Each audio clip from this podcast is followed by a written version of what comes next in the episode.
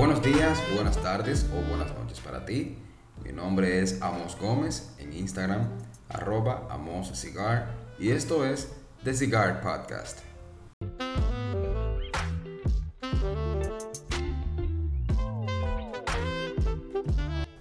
Saludos, sean todos bienvenidos una vez más a The Cigar Podcast. No puedo dejar de agradecerles a todos ustedes por el apoyo y el tiempo que me han dedicado en este proyecto. La verdad que ustedes me han tratado muy bien y espero que las cosas continúen de la misma manera.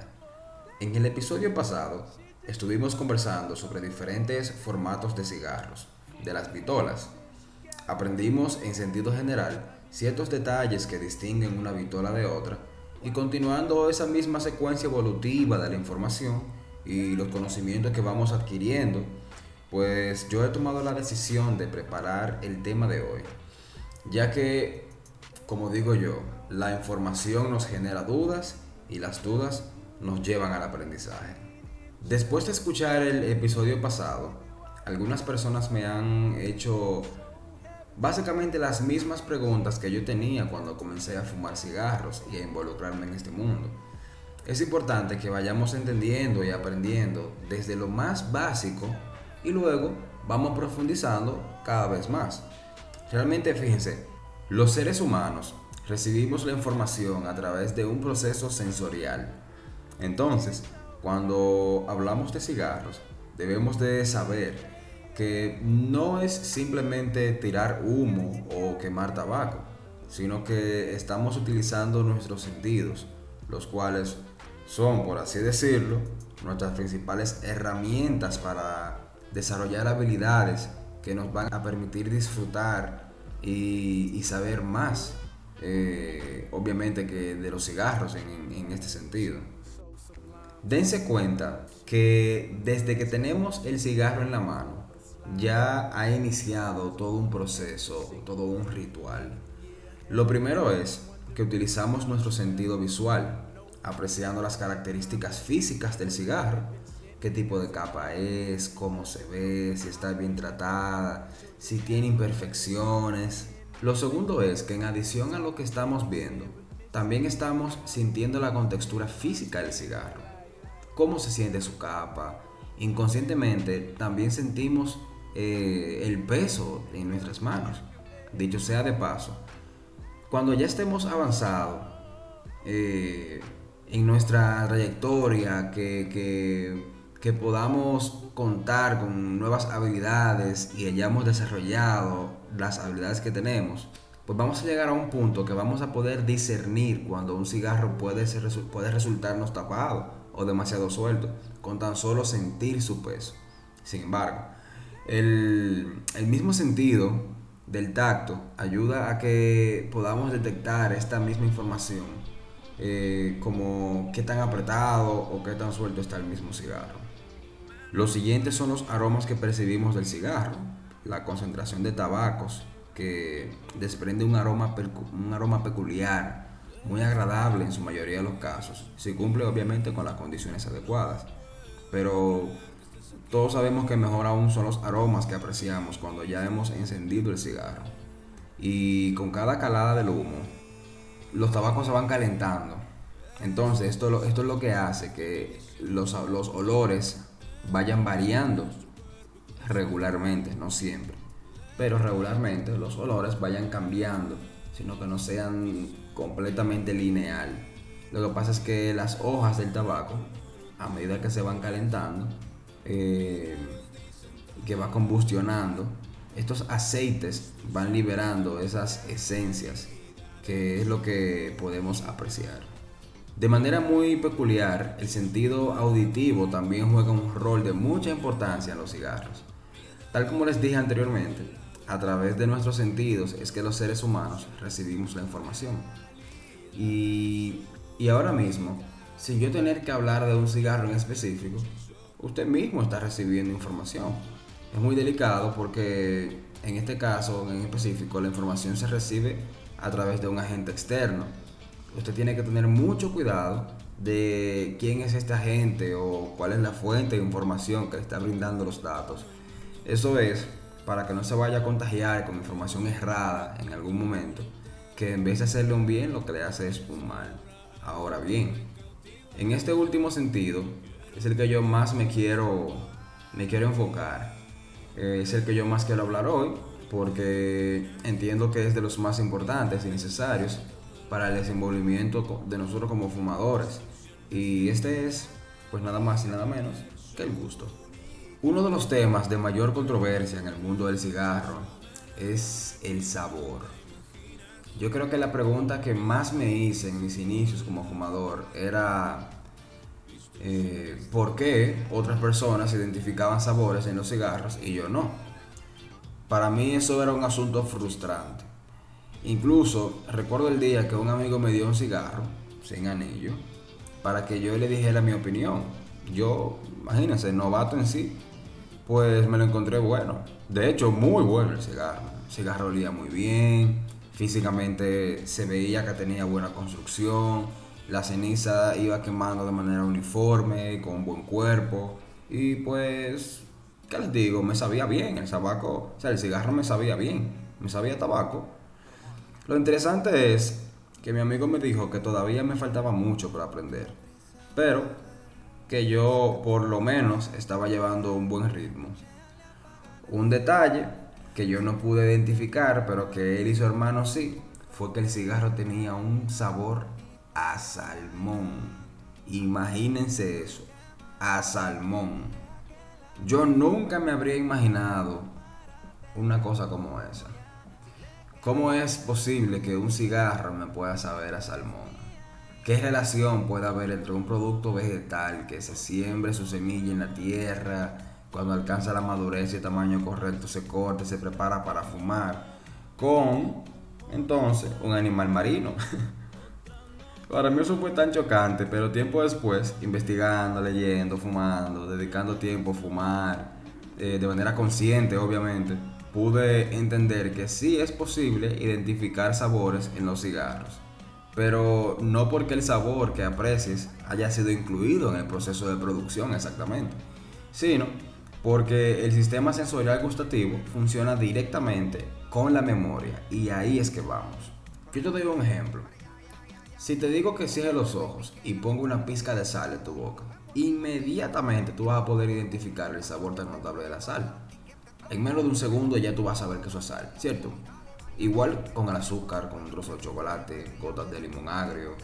Eh, yo estoy 100% seguro que tú tienes la habilidad de identificar esos sabores de manera instantánea. Sin embargo, los sabores no se quedan guardados en nuestra lengua y, y paladar. Lo que pasa es que tenemos miles de precursores gustativos en nuestra boca. Y aunque algunos están más desarrollados que otros, eh, si nos activan la información por la memoria de que entramos en contacto con X sabor, pues es que podemos identificar de que tenemos uno u otro. Ahora bien, yo estoy seguro de que en algún momento tú has probado algo que en ese preciso instante no sabes identificar qué fue. Tú estás seguro que lo has probado antes, pero no sabes exactamente qué será. Eso mismo es lo que pasa con los cigarros. A menos que tú te dediques a la cata de sabores de X producto, tu paladar naturalmente no, va a tener la habilidad desarrollada de identificar sabores, eh, así como al instante, ya sea en café, en el vino, en whisky, cerveza y en este caso en los cigarros. Ahora, yo lo que te tengo es una buena y una mala noticia. La buena noticia es que como toda habilidad, practicando podemos perfeccionarla. Ejemplo, los músculos. Estos no crecen solo, ni crecen porque sí. Tenemos que someterlos a un estrés físico, ya sea en un gimnasio o en otro lugar, para que crezcan y se desarrollen.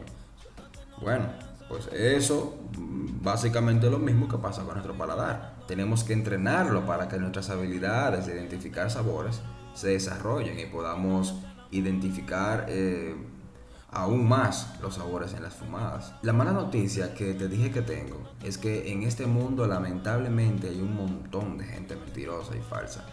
Mucha gente que dice que identifica sabores en un cigarro y no es cierto. Ese es un ejemplo en específico del que yo te hablaba anteriormente con, con relación al sentido auditivo. Eh, ese es el tipo de gente que contamina tu mente con información que nos predispone a algo.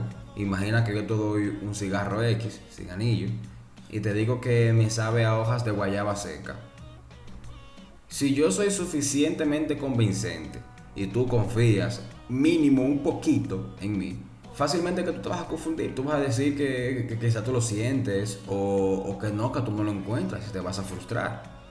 Ahora, yo le voy a decir una cosa. Si usted es, usted que me está escuchando, es una de esas personas que se vive inventando, haciendo cuentos de que, siente sabores que no siente de verdad, por favor deje de hacerlo.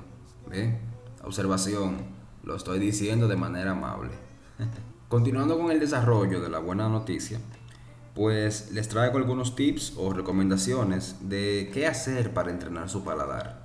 Así puedes ir trabajando esas habilidades sensoriales y disfrutar mejor del interesante mundo de los cigarros. Particularmente yo considero que lo primero que debemos hacer para entrenar nuestro paladar es tomar la decisión de hacerlo. Esto lo digo porque hay que tomárselo bien en serio para que funcione.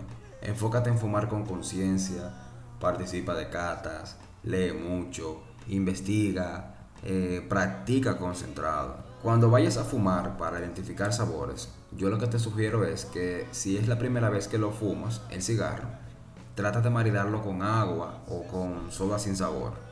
Si lo haces con café, con ron, con whisky, vino, qué sé yo, cerveza, u otra bebida con sabores añadidos, pues puede que interfiera con, con tu objetivo. Esto para bien o para mal. Lo que pasa es que el maridaje es algo muy importante. En el futuro vamos a hablar un poquito más de eso.